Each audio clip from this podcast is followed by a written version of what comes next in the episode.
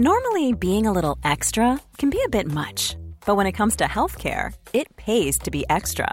And United Healthcare makes it easy with Health Protector Guard fixed indemnity insurance plans. Underwritten by Golden Rule Insurance Company, they supplement your primary plan, helping you manage out of pocket costs without the usual requirements and restrictions like deductibles and enrollment periods. So when it comes to covering your medical bills, you can feel good about being a little extra. Visit uh1.com to find the Health Protector Guard plan for you.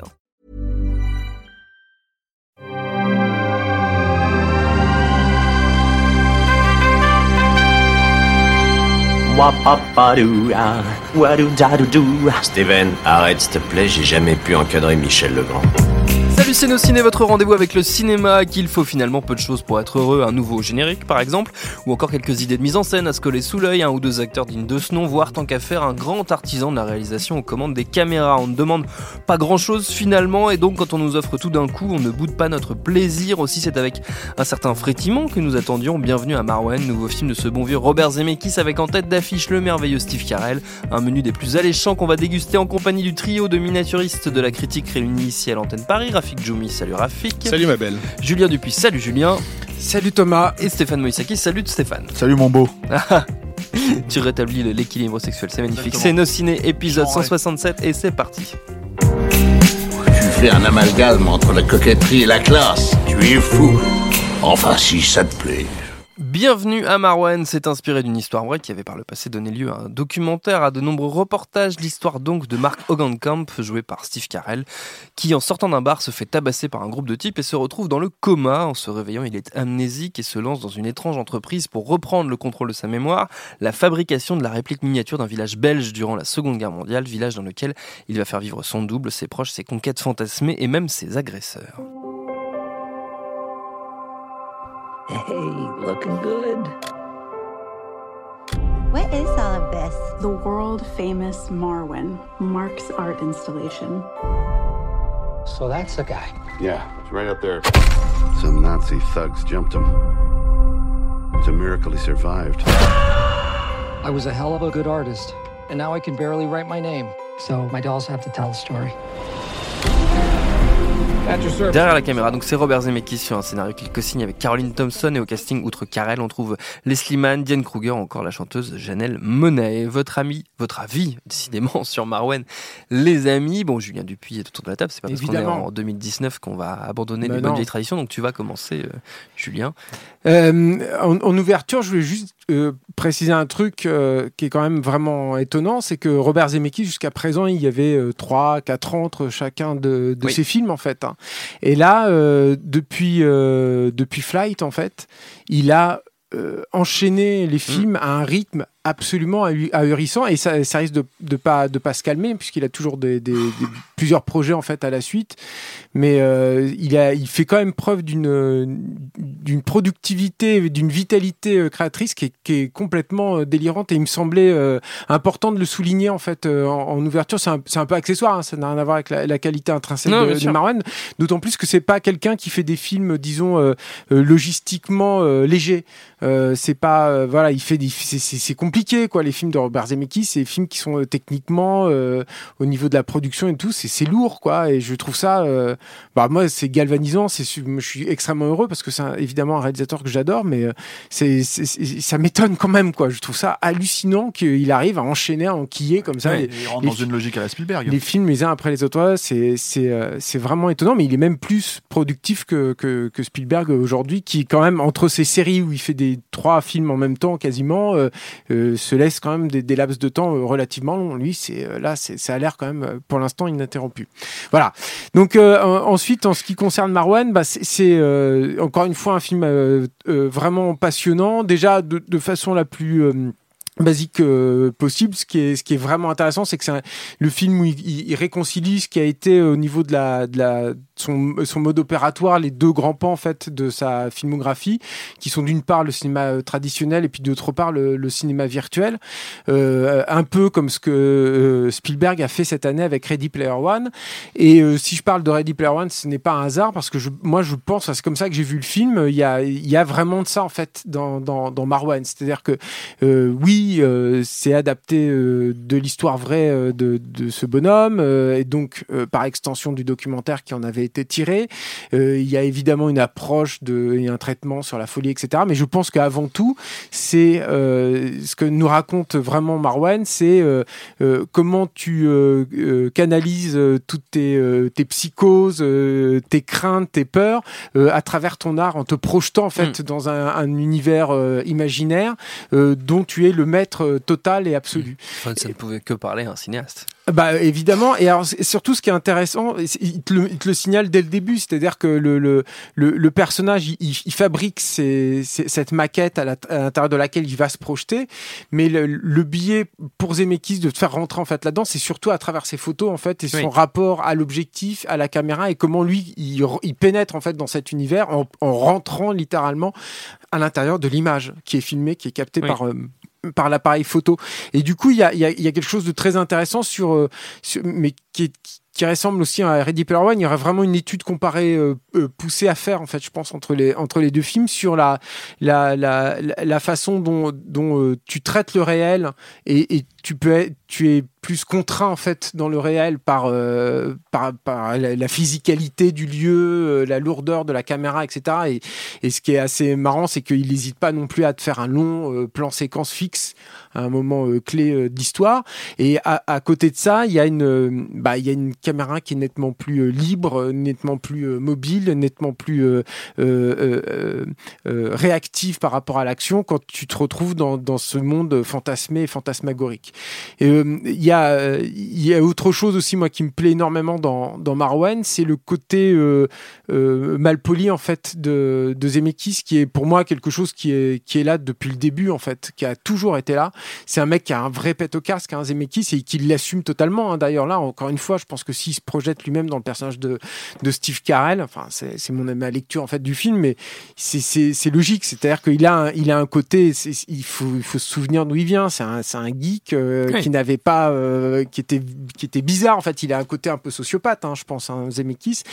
Et euh, Et, et, euh, le, le, le corollaire en fait de ça, c'est que dans, dans son univers euh, fantasmé, eh ben c'est euh, c'est c'est c'est quand même vraiment déluré quoi. C'est-à-dire que le, le côté rotomane de de, de Zemeckis, bah il est il est bel et bien euh, traité là et de façon euh, absolument pas, euh, enfin il Frontale. il s'en cache Oui. pas quoi. C'est-à-dire que voilà, je suis même étonné que le le film n'ait pas fait, euh, qu'on se retrouve pas à la base de de, de, de critiques bas du front qui nous diraient que les, c'est femmes objets ou des choses comme ça dans euh, dans le film parce que c'est pas euh, voilà disons que le film pourrait prêter le flanc à de, telles critiques parce qu'il en, il a rien à foutre en fait. Il, il se préoccupe pas de ça.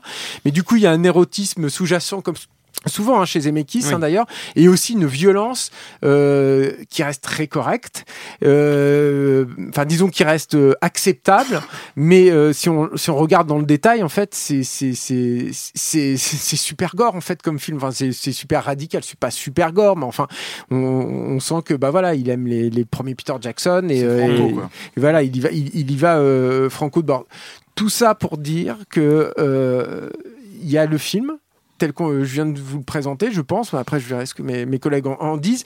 Et il y a la façon dont on vous le vend. Donc, ne vous laissez pas avoir par la façon dont on vous le vend, parce que j'ai vu l'affiche, euh, je même le, le titre français Bienvenue à Marwan, etc. Où on essaye de, de capitaliser en gros sur bah, ce qui lui reste un peu à Zemeckis, parce que le film est dans la course aux Oscars, même si à mon Oui. avis il aura rien. C'est un film trop iconoclaste, trop fou, trop trop bizarre, trop étrange, encore plus bizarre et étrange que, que ne l'étaient ses précédents films. Et, euh, et, euh, et l'affiche n'est- n'est pas du tout représentative de ce qu'est le film. Ça reste un film complètement euh, taré, un, un de ses plus fous, euh, et euh, qui, en, en plus, euh, il y a une- un, un des aspects fous en fait du film, c'est que c'est un film tout petit, très intimiste, euh, mais euh, qui euh, fait preuve quand même d'une imagination complètement débridée et, et assez assez énorme. Voilà. Trafic. Moi, je suis toujours euh, très très agréablement euh, requinqué lorsque, euh, en sortant euh, d'un film, je me demande mais qui d'autre aurait pu le faire? Euh, C'est généralement la preuve qu'on a affaire à quelque chose qui a tout simplement une, une patte, quoi. Et, et, et c'est inimaginable après coup de se dire que quelqu'un d'autre que Zemeckis aurait pu faire un film comme celui-ci, tellement à tout point de vue il correspond à ce que à ce qu'il est, euh, que ce soit dans sa fabrication évidemment, euh, par, par justement la façon avec laquelle la performance capture s'est imposée comme une évidence dans, dans, la, dans, dans, sa fabrication, comme par rapport à ces thématiques que Julien a, a souligné. Ça c'est le premier bon point. Ça veut dire que même si on, on part d'une histoire préexistante, on parle d'un documentaire préexistant, donc l'affaire étant que Zemeckis a découvert le documentaire et a tout de suite euh, sécurisé les, les, les droits, et qu'au même moment Steve Carell cherchait à, à, obtenir les droits euh, également et qu'en gros le projet euh, serait né de, de, de cette rencontre de Oui. voilà euh, donc donc il y a déjà une histoire qui nous a été racontée autour de, de, de Marwan Cole euh, et, et, de voir comment Zemeckis se l'est complètement approprié à un point où on se dit mais c'était impossible que quelqu'un d'autre puisse le faire.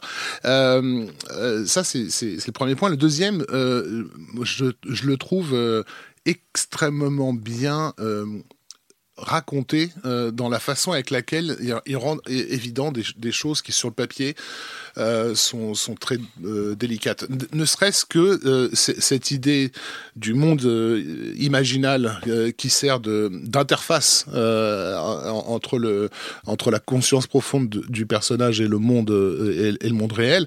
je pense qu'un spectateur qui déboule en ne connaissant absolument rien parce qu'au départ, c'est un film qui est fait pour des gens qui n'ont pas vu le documentaire, qui connaissent pas oui. David Hogenkamp et, et qui savent pas quel est son problème et comment il a résolu son problème, quoi. Mais la façon, la, la mise en scène te, te, te, te, porte, et notamment, je pense que le début est très parlant à ce niveau-là, puisqu'on on démarre directement dans le monde euh, imaginal, dont on commence progressivement à repérer les, les, les inexactitudes, en fait. C'est-à-dire que ça pourrait presque être un film normal, dans, avec un avion au-dessus d'une forêt, etc., qui tombe, etc.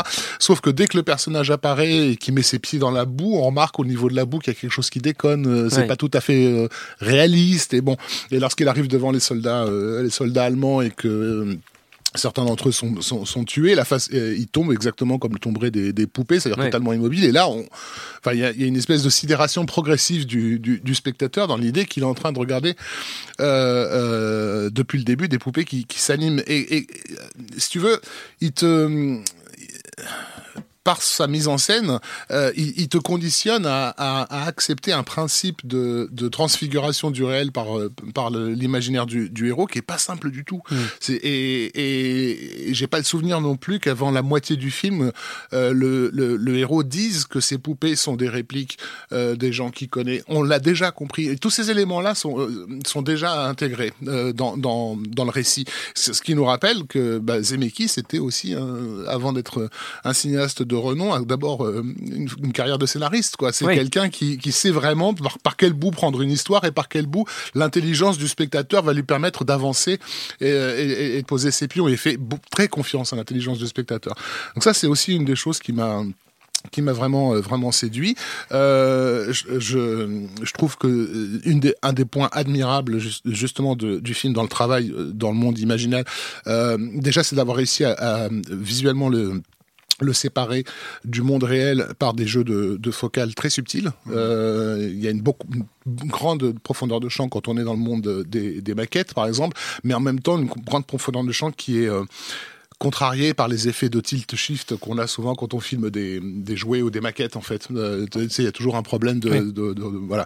Euh, alors que quand, quand quand on est dans le quotidien de de marque, euh, euh, le, le, comment dire, son rapport, le rapport entre lui et l'environnement est, est, est, beaucoup moins marqué qu'il ne l'est dans, dans le monde, dans le monde imaginal. C'est très subtil, mais c'est bien fait. Et alors là où c'est vraiment génial, je trouve, c'est d'avoir réussi à trouver l'équilibre parfait euh, pour que ces poupées soient vivantes tout en restant des poupées. Euh, C'est-à-dire où on reconnaisse les comédiens, on reconnaisse leur jeu, et en même temps, à aucun moment on doute du fait que ce soit du plastique euh, qu'on qu a sous les yeux. Et ça, c'est vraiment, enfin, faut le voir pour euh, pour voir à quel point ça, ça, ça a été euh, un, un, point hyper délicat. Donc, à, à, tout ça me rend extrêmement extrêmement joyeux. J'ai néanmoins que, quelques petites réserves, alors elles sont finalement assez minuscules.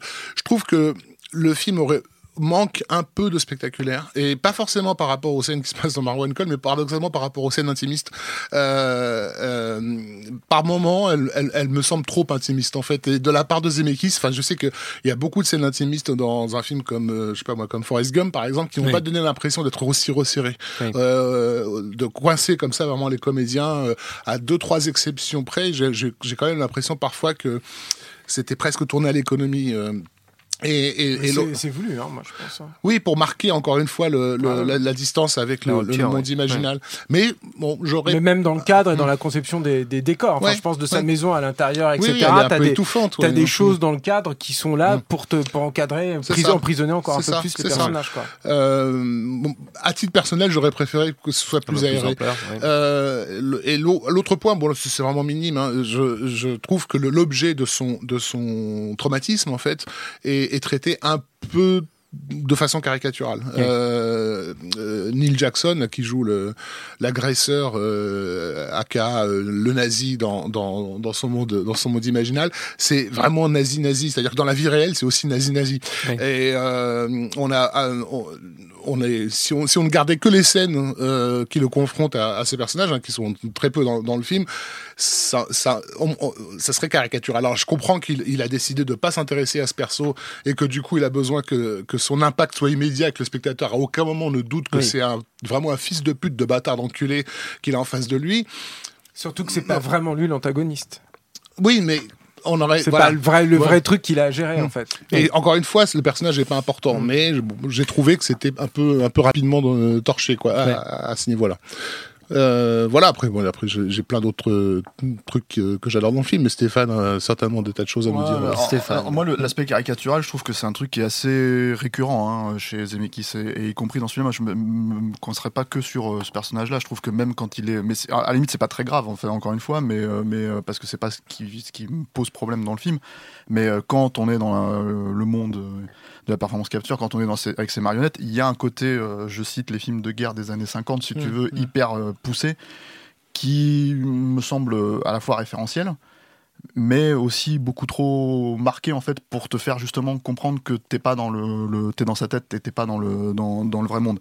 Donc du coup il y a, y a tout un mais ça c'est un truc qu'il a enfin euh, euh, moi quand j'ai vu Retour à futur 2 à l'époque au cinéma et qu'en fait à un moment donné Doc s'arrête et qu'il explique en fait euh, le, comment ils sont arrivés dans le 85 alternatif en fait j'étais déjà en train de me dire mais je le sais j'ai compris ça en fait t'as pas besoin de me l'expliquer. Donc je comprends en fait que Zemeckis ait besoin de le pointer du doigt euh, aux gens et c'est un truc qu'il fait assez régulièrement c'est à dire que pour le coup, euh, c'est quelqu'un qui a, moi je trouve en fait, malgré des côtés frontaux, a quand même tendance à avancer masqué, souvent dans son cinéma, et, euh, et, et, et il n'est pas aussi fin qu'un Spielberg, si on devait faire justement la, comparaison avec Ready Player One et, bien Birdman, qui est totalement légitime pour le coup, moi je trouve aussi, parce que effectivement c'est quelqu'un qui part de son cinéma. Je spoil. Euh, Attention, Stéphane va spoiler. non, non, mais je le dis parce qu'il y a des gens qui nous reprochent des fois, ah, d'un seul coup, vous spoilez, tu vois. Mais quand on parle, quand on dit qu'il parle de son cinéma, il parle littéralement de son cinéma. Il y a un film en particulier qu'il Ouais, cite et qui ouais. est inattendu. Tu vois, euh, moi je trouve même qu'il est cohérent thématiquement, mais qui Ouais. est complètement inattendu parce que tu te dis, mais on n'est plus dans ce film-là. Tu vois, On n'est on pas censé être dans ce genre de film. Et il le, il le cite ouvertement et c'est Retour à le futur. Mm. Et, euh, Et et- ce qui est intéressant, c'est que c'est le film qu'on lui demande tout le temps de reciter. Bien et sûr. il le cite.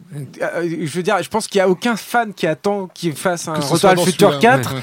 qui, qui s'attend à ce qu'il le, réexploite comme ça. En fait, je pense que Mm. c'est Tout- c'est là aussi où le- la comparaison avec Ready Player One est, est vachement. Et c'est ce qui rend le on, film- précise, on pré- on précise que c'est inattendu, mais, mais, mais logique dans le déroulement Tout à du fait. récit. C'est hein. c'est logique dans la thématique, Mm. c'est logique dans le déroulement du récit, et c'est logique dans le film qu'il essaye de faire et, et quand il a des choses à dire sur lui. Parce que, effectivement, la problématique de la façon dont le film est vendu, c'est qu'il est vendu comme un Steve Carell. C'est-à-dire qu'il y a Steve Carell, le comique, et il y a Steve Carell, le comique dépressif, qui fait, euh, comment dire, des trucs comme. euh, Enfin, moi, j'ai des films pas possibles, comme Little Miss Sunshine, ou. euh, ou euh, comment s'appelle celui-là. Non, mais ou, euh, ou euh, Dan in Real Life. Je les ai vus, hein, ces films. hein. C'est ça aussi le truc, quoi. C'est que. C'est pour ça que j'en veux au monde entier. voilà, et, et, et, et jusqu'à ce que la fin du monde nous sépare, ou ce genre de truc où, en fait t'as envie de dire t'as pas besoin de. T'es un excellent acteur, t'as pas besoin de jouer le dépressif pour, pour, pour gagner un Oscar, quoi. Et, euh, et ça aurait pu être ça le film si c'était pas Zemeckis qui avait fait le film, ça c'est une évidence en fait, vu le sujet, vu. euh, vu euh, et, et, le truc en fait, c'est qu'il y a cette logique en fait d'utiliser l'imaginaire. J'ai dit imaginaire, moi, Rafik. Mais euh, le, le, le, le- truc, il y a une logique d'utiliser l'imaginaire là-dedans, en fait, si tu veux, en termes de mise en scène pour euh, te faire comprendre ça. Ça, en général, effectivement, euh, on le voit aujourd'hui, surtout déjà auprès de la critique et puis peut-être même auprès d'une d'une certaine partie du public, mais je pense moins. Ça passe ou ça casse en fait. Mmh. Et, euh, et là, tu peux pas lui reprocher ça. C'est-à-dire qu'à Zemeckis, tu peux pas lui reprocher ça comme tu peux pas reprocher à, à Spielberg de faire ça avec Ready Player One. Un autre réalisateur, en fait, euh, sur Ready Player One, on n'aurait juste pas traité le monde, euh, où il l'aurait traité comme quelque chose sur un écran d'ordinateur ou dans, les- Oui. dans la vision, dans, la, dans, dans le casque de réalité virtuelle, ce genre de choses. Non, les mecs, ils plongent dedans, ils ont un univers à créer, ils le font avec, euh, comment dire, moi je trouve des fois l'aspect un peu caricatu- caricatural qui va avec, mais qui existe en fait et qui est immersif et, ça c'est très important. Et cette logique, moi ce que j'ai apprécié dans celui- celui-là, moi j'aime bien le film, j'aime beaucoup le film, je trouve que c'est assez, euh, comment dire, euh, c'est assez... c'est assez touchant de voir un cinéaste en fait euh, vraiment parler de lui euh, pour le coup euh, de manière directe, ce qu'il a rarement fait, hein, je trouve euh, euh, Zemeckis pour le coup quoi. Même s'il y a des films où c'est où c'est assez évident qu'il le fait quoi. évident, ouais. Euh, Il l'avait fait dans The Walk. hein. Voilà, par exemple. dans Dans The dans The Walk, Walk, ouais, ouais, bien ouais. sûr, ouais. Et euh, mais, euh, mais, euh, mais mais pareil encore une fois de manière plus De manière plus déguisée. masquée Ouais. parce que en fait à chaque fois que tu euh, c'est ça qui est bien c'est que quand tu vas voir par exemple n'importe quel film que t'aimes ou que t'aimes pas le film quand tu vas voir apparence t'es censé voir un, un thriller euh, un peu Hmm. bourgeois euh, un truc comme ça et d'un seul coup ça vrille dans autre chose quand tu vas voir quand tu vas voir Allié tu crois que tu es en train de voir un film euh, de guerre avec des stars, euh, si tu veux, à l'ancienne, et d'un seul coup, ça vrille dans, dans, dans, un, dans un vrai drame matrimonial. Oui. Enfin, donc, tu as tout un tas de trucs comme ça où c'est- mine de rien, en fait, proposer quelque chose de totalement différent euh, que ce que tu attends de voir, c'est toujours appréciable. C'est pas forcément dans l'air du temps, mais c'est appréciable. Et, euh, et voilà, le, le- le truc, c'est que moi, je trouve qu'il manque peut-être éventuellement dans le film un. J'ai encore du mal à mettre le doigt dessus, mais en fait, euh, un, je sais pas, un rapport émotionnel un peu plus poussé. Hmm. Que je voyais un peu plus, par exemple, dans Allier, euh, où, euh, où, euh, même si c'était de manière tournée, je pense qu'il parlait de ses divorces, il parlait de ce genre de choses, etc. etc. Là, je sais pas, je pense qu'il est tellement frontal sur son cinéma que j'ai l'impression qu'il me manque quelque chose, ou alors je connais pas assez bien la carrière, ou j'apprécie pas assez bien la carrière de, de Zemeckis pour être totalement Emporté par le truc. emporté par le Mm. film. Euh, mais effectivement, et là je, re- je rejoins euh, Julien, il a un rapport par exemple à la violence qui est assez intéressant parce que ça, pour ceux qui connaissent le film, euh, moi ça m'a fait penser à Beowulf et la façon dont Oui. justement il détourne bah, les contraintes en fait du PG-13, il détourne les contraintes du truc pour euh, comment dire faire un film qui qui est finalement assez cru Mm. tout en restant abordable auprès du public cible de base. Euh, parce que ça, c'est un truc qui, fait, qui, qui prend en compte. La seule question, c'est quand il traite quelque chose comme Retour au futur, qui est bon un film populaire énorme. La question, c'est à qui il s'adresse en fait exactement. Et c'est ça qui, qui, qui, est, qui est assez étonnant quand, tu vois ce film-là, c'est que effectivement de- du, du film entre guillemets à Oscar de base, dans lequel tu peux éventuellement rentrer, même si en fait dès le début on te, on, on t'a déjà en fait l'aspect, l'aspect euh, comment dire. euh, euh, euh, fantasmé en fait de, de, de Mm. la vision du enfin dans la tête du personnage si tu veux est assez évident euh, bah en fait à la fin il te enfin c'est soit t'accroches soit t'es largué quoi et je Ouais. pense que c'est pas le public euh, de Retour à futur qui vient voir ce film à la base c'est ça qui Mais est assez pas, étonnant c'est- c'est pas le public des Oscars non plus. hein, mais c'est ça hein. c'est ça c'est ça C'est trop barjot, hein, c'est trop iconoclaste. et la grosse appréciation, effectivement, c'est le fait que enfin, euh, après euh, 15 ans après euh, le Pôle Express, en fait, il a vraiment en fait commencé à se poser en fait des questions euh, de comment intégrer le public dans la performance capture. Jusque là, enfin. La problématique de la capture, outre le fait qu'apparemment il en parle pas beaucoup, que ça lui est, bah, pas, pas dans le film, je parle de, Mm. de manière générale, dans, dans la presse, il est, il est assez, euh, il reste assez, euh, comment dire, euh, bon, il en parle pas tant que ça, non? Si tu me regardes en faisant. euh, Julien lève les yeux un peu. Non, j'ai rien dit, j'ai rien dit. Il Non, hausse les sourcils. Non, mais et en fait, c'est quelque chose qui pourrait se réclamer, dont il pourrait se Mmh, réclamer, qu'il oui. ne le fait pas finalement parce qu'il le, il, Il reste, pas euh, plus que il ça. le revendique pas Oui. plus que ça. Mmh. Euh, Quelqu'un comme Cameron, c'est les complètement approprié en 2009 avec Oui. Avatar, c'est-à-dire qu'en fait, il a dit ok, comment je vais prendre le, le Oui. public. Même Spielberg, il avait peut-être pas fait ça avec Tintin, mais il l'a fait clairement avec euh, le BGG, où d'un seul coup, en fait, l'idée de masquer les deux univers, c'est qu'en fait, il fait une scission spécifique pour expliquer pourquoi, en termes de méthodologie, il change de, de, de fonctionnement, quoi. Euh, et là, t'as ça dès le début du, du film, c'est-à-dire que t'as la première scène, effectivement, et t'as un, un simple mouvement de caméra qui est un, un espèce de truc qui est à travers euh, l'objectif en fait de Steve Carell, où le simple fait de montrer euh, que les figurines bougent plus, mais qu'en fait d'un seul coup il, il bouge Mm. son appareil photo pour euh, comment dire euh, le fait de montrer ce caméra à travers le point de vue de Steve Carell pour moi c'est une manière de, de faire des portes d'entrée des portes de sortie en fait dans le, le- le- Ouais. la, la logique de la performance capture il le fait plus vraiment après parce que d'un seul coup il se projette dans l'esprit de Mm. Steve Carell plus que dans Oui, plus- dans son plus outil. besoin d'installer ça. oui. mais le fait de montrer l'outil Hmm. dès le début, c'est-à-dire euh, euh, et de faire le- la comparaison, bah, je me suis dit ah d'accord donc en fait il y a quand même une volonté d'aller d'aller euh, de, montrer en fait c'est c'est c'est euh, regardez c'est un peu mes tours de magie je, je, je vous montre ça et ça mine de rien euh, bah, je trouve que c'est une vraie porte enfin c'est une vraie euh, façon de s'ouvrir vers le public qui lui manquait, moi je trouve, dans la performance capture jusque-là. Et, euh, et, et ce qui était dommage parce que c'est, on, on sait que c'est un réalisateur Oscar, on sait qu'il a fait Forrest Gump, on sait tout ça, il va rester pour ça. Et j'ai peur qu'en fait il reste pas pour d'autres Oui, euh, problématiques son- et que, des personnes comme voilà et que des personnes méthodologiques, que des Oui, personnes comme Cameron en fait vont peut-être récupérer au final parce que Hmm. on le sait qu'Avatar 2, 3, euh, 5 en fait c'est des films qui vont vraiment pour le coup intégrer le public dans la démarche en fait euh, de ce que ça raconte et tout ça. Donc du coup euh, c'est un film casse-gueule. Euh, pour le coup, qui mérite beaucoup plus d'être défendu que pour prendre un exemple récent, euh, Mortal Engines, tu vois, ou ce genre de truc où je trouvais que c'était, euh, je lui en faisais des caisses, voilà.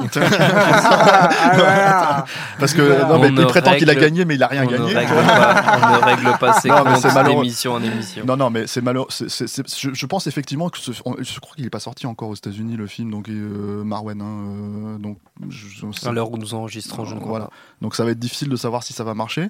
Ce serait vraiment dommage parce que je pense qu'il y a un côté film somme dans le film en fait qui est, qui est assez important et, euh, et voilà quoi. La bande-annonce fonctionne bien en tout cas. Euh, je t'ai regardé par curiosité les commentaires euh, sous les vidéos, euh, les, les trailers américains quoi. Et, Moi, je serais euh, étonné que ça marche, hein, quand même, que ça fonctionne et que ce soit reconnu par l'Académie des, des- des Oscars. Je vais juste rajouter un petit truc, peut-être, si j'ai. Vas-y, Non, euh, non, mais parce que c'est un truc aussi dont on n'a pas parlé. Ce qui est, ce qui est intéressant de la performance capture, c'est les, c'est les, les possibilités que ça donne aux comédiens.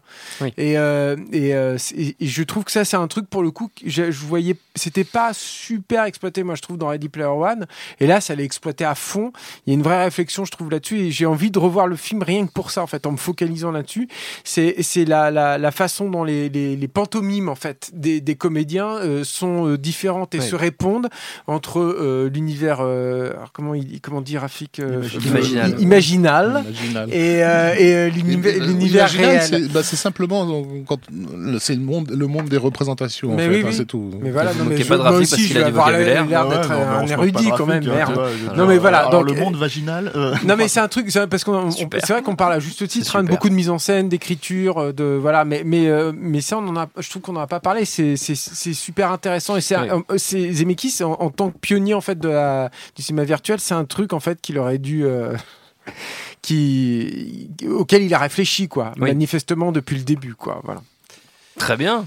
Pour terminer, si personne n'a d'autres remarques salaces à faire, on va, on va faire comme d'habitude un petit tour de, de recommandations. Vous pouvez évidemment choisir l'univers qui vous plaira le plus, parce que vous savez, c'est un espace de liberté totale. Rafik. Alors, en parlant de monde imaginal, Imaginal. euh, de, de, de cinéastes qui se racontent à travers, euh, à non travers pas ce se monde. la. Euh, mais Tout à qui, fait. qui se racontent hein, façon, de façon intime par, euh, par rapport euh, à leur imaginaire et, euh, et éventuellement de travail sur les maquettes. Euh, je renverrai un film de Peter Jackson et Fran Walsh qui s'appelle Lovely Bones, euh, dont je trouve qu'il a été plutôt mal accueilli euh, à sa sortie et, je quoi trouve euh, assez, assez mal compris aussi.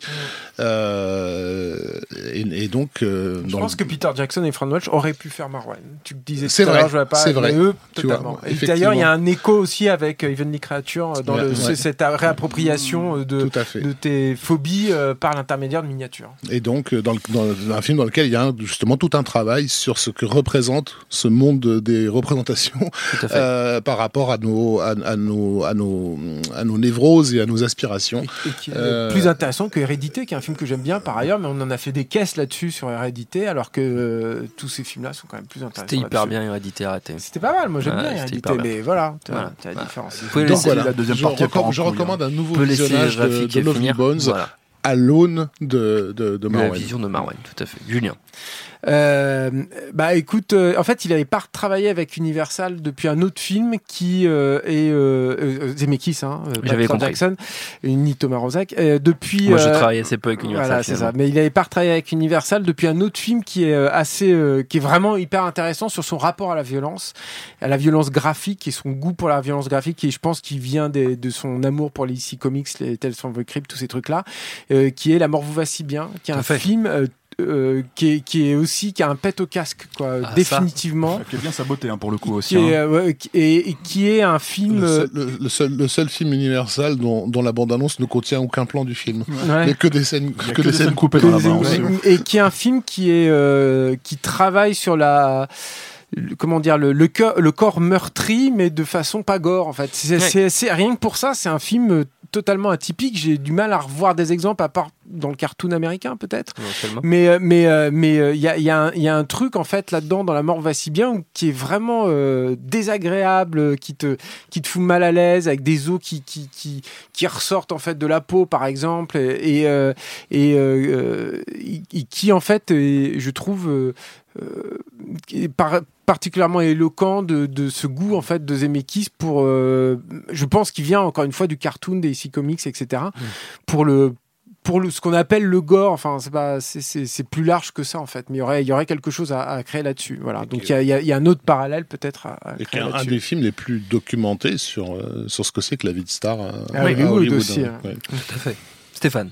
Ah, bon, alors, euh, moi, tes histoires de recommandations, ça commence un peu à me fatiguer, tu vois, Thomas Rozek, parce que le truc, c'est qu'il faut être honnête, j'ai fait, on a fait combien d'émissions en tout C'est officiellement c'est la 168, mais en vrai on a enregistré plus de 300 émissions. Voilà, et donc, euh, moi, j'ai bien dû en faire 150 facile. Facile. Voilà, donc, au bout d'un moment, hein, euh, moi, je suis pas une machine, hein, tu vois, je peux pas, je Je peux pas recommander comme ça. En plus, c'est la nouvelle année. C'est On vrai. commence, voilà, nouveau générique, tout ça. Donc, en fait, j'introduis une nouvelle, tu vois, Une nouveauté une nouveauté, une obligation, en fait, même dans, en ce qui me concerne, en tout cas, tu vois. Je vais recommander le même film pendant toute l'année. D'accord. Voilà. Donc là, en fait, je réfléchissais, tu vois, j'étais en train de me dire quel, quel film mériterait d'être recommandé, en fait, euh, chaque, À chaque émission. émission. à chaque- euh, il faut que j'ai trouvé, j'ai- cherché, j'ai trouvé, hein, j'ai longtemps cherché. Et là, je me suis dit, bon, alors attends, Steve Carell, Steve Carell, il était dans Corman. En Corman, il y avait Danny Trejo dans Corman, tu Tout vois, fait. parce qu'il faisait un, un- un barman, tu vois, et Danny Trejo, évidemment, tout le monde pense à Anaconda. Anaconda, euh, qui est quand même le, le- le- le père de la performance capture, parce que Ouais. tout le monde sait que John Voight joue John Voight, mais il joue aussi le serpent dans le film. C'est lui qui jouait le serpent, on est d'accord. Donc voilà. Donc en fait, et en plus, c'est un film qui quand même déjà en fait posait un petit peu les bases de la logique de la performance capture et de comment en fait John Voight qui bouffe John Voight, enfin, John Voight en serpent qui bouffe John Voight, c'est un peu, bah, c'est en gros, si tu veux, c'est un peu cette espèce de démonstration comme quoi John Voight bouffait sa propre carrière déjà, si tu veux, il faisait déjà oublier en une seule performance, double en l'occurrence là, tout- tous les Oscars qu'il a gagnés auparavant pour, euh, pour finir par devenir de- ce magnifique euh, acteur. euh, Ce morceau de viande mâchée. ce qui fait un morceau de viande mâchée, voilà, et, et- et je viens Film parler de gore, de machin. Il cherchait un film où il y avait en fait comme ça une destruction du corps, une destruction de la, de, de- de- voilà, de la viande. Ouais, Anaconda. Anaconda. Ok. Donc Anaconda euh, qui, qui propose aussi un monde vaginal lui aussi, puisque euh, la, la bouche de l'Anaconda est quand même assez. Voilà, donc Anaconda, je vous conseille Luis Loza, qui, euh, qui est 1997, Qui avait fait le spécialiste. le spécial, ouais, l'expert, l'expert, L'expert, l'expert, pardon, avec Stallone, mais c'était moins bien quand même. euh, C'était moins- bien qu'Anaconda, quoi. Voilà, c'est Anaconda, c'est un très beau film aussi euh, sur, euh, le matriarcat. Mais moi aussi, Ouais. trois fois. Ah, trois Hein, fois. Voilà, j'ai Ouais. le Blu-ray. J'attends le Criterion qui est toujours pas sorti. Donc euh, voilà. Donc Anaconda. euh, Toute l'année sera- Anaconda? Toute l'année Ah, Anaconda. la si vache. j'y arrive de temps Anaconda, en le prédateur. Non, parce qu'il faut quand même respecter l'œuvre. Le aussi, premier parce que le 2, ça- Anacondas avec Ouais. un S, là, qui est réalisé par Dwight H. Little. euh, euh, de sang. C'est pas bon. On a beaucoup exagéré hein, sur la qualité de ce film. Tu vois, donc là, Ouais. c'est Anaconda le, le Donc le, effectivement. le vrai quoi. Le- le- Euh, le vrai, l'unique. Peut-être que je changerai de temps en temps pour un autre film, on verra. hein, euh, je m'autorise ça, je fais ce que je veux. Et euh, mais, mais je pense qu'en fait qu'on va Le quand mec même crée rester des règles et mais les brise dès l'instant où il les crée. dès la première, la première émission. Mais voilà, Anaconda, je vous- Ok. Donc voilà. ce sera une année qui a placée- gagné 8 Oscars hein, quand même, il faut le rappeler aussi. Une donc, année placée euh, sous le signe de, de l'anaconda. Anaconda. Ok, très bien, très bien. Ça, ça promet une belle année 2019. Notre temps est écoulé. Merci à tous les trois. Merci à Jules à la technique. Merci à l'antenne Paris pour l'accueil. Rendez-vous sur binge.audio, le site de notre réseau de podcast Binge Audio pour retrouver toutes nos émissions, le programme des prochaines, les dates d'enregistrement en public si vous voulez venir nous voir. Puis en attendant, on vous dit à très vite. Je préfère partir plutôt que d'entendre ça, plutôt que d'être sourd. Binge.